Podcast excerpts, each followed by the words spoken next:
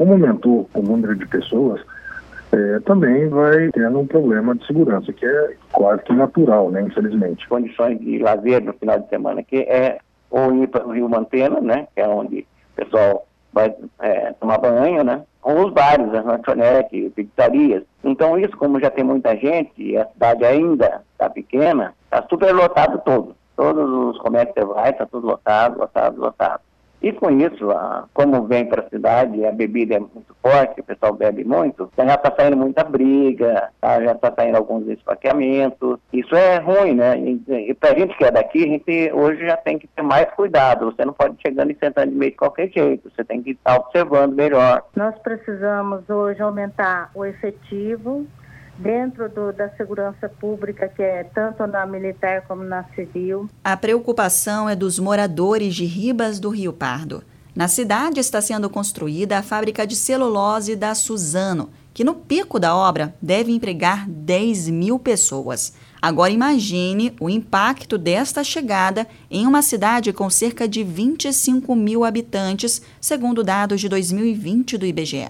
A segurança da cidade está entre as prioridades das autoridades municipais e estaduais.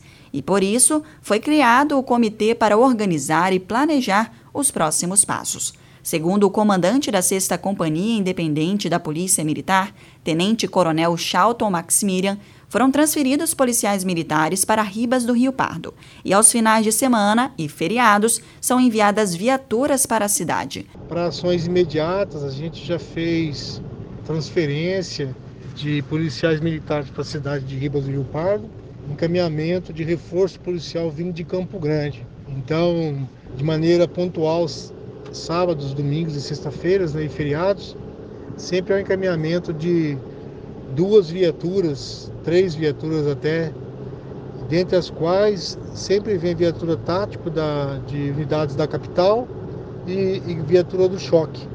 Fora a viatura disponível da cidade, fora a viatura que vem da companhia para cá também.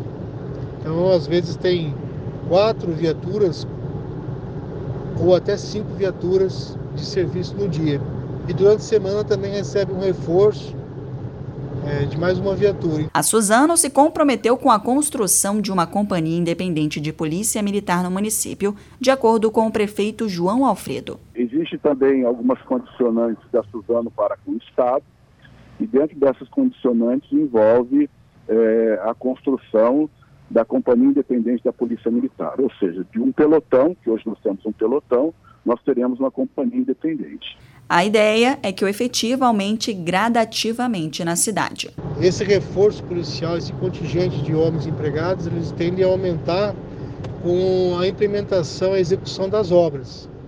A, a empresa ela passou um cronograma de contratação de de funcionários e daqui mais ou menos um ano vai ter um pico de 10 mil funcionários, fora o crescimento de pessoas que vêm empreender na cidade.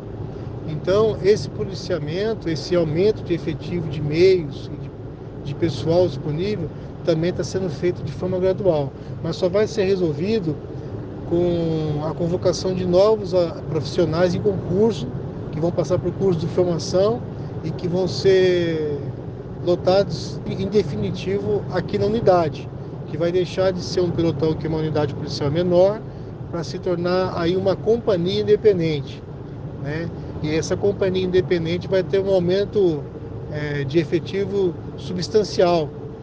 E aí vai ser feito várias modalidades de policiamento, de trânsito, ambiental, que é um outro contingente separado do nosso, no dia 3 de novembro, será realizada uma reunião para confirmar os projetos que foram apresentados para a área da segurança da cidade. Entre as propostas tem construção de um batalhão e de uma unidade da Polícia Militar Ambiental, vídeo monitoramento e aquisição de equipamentos.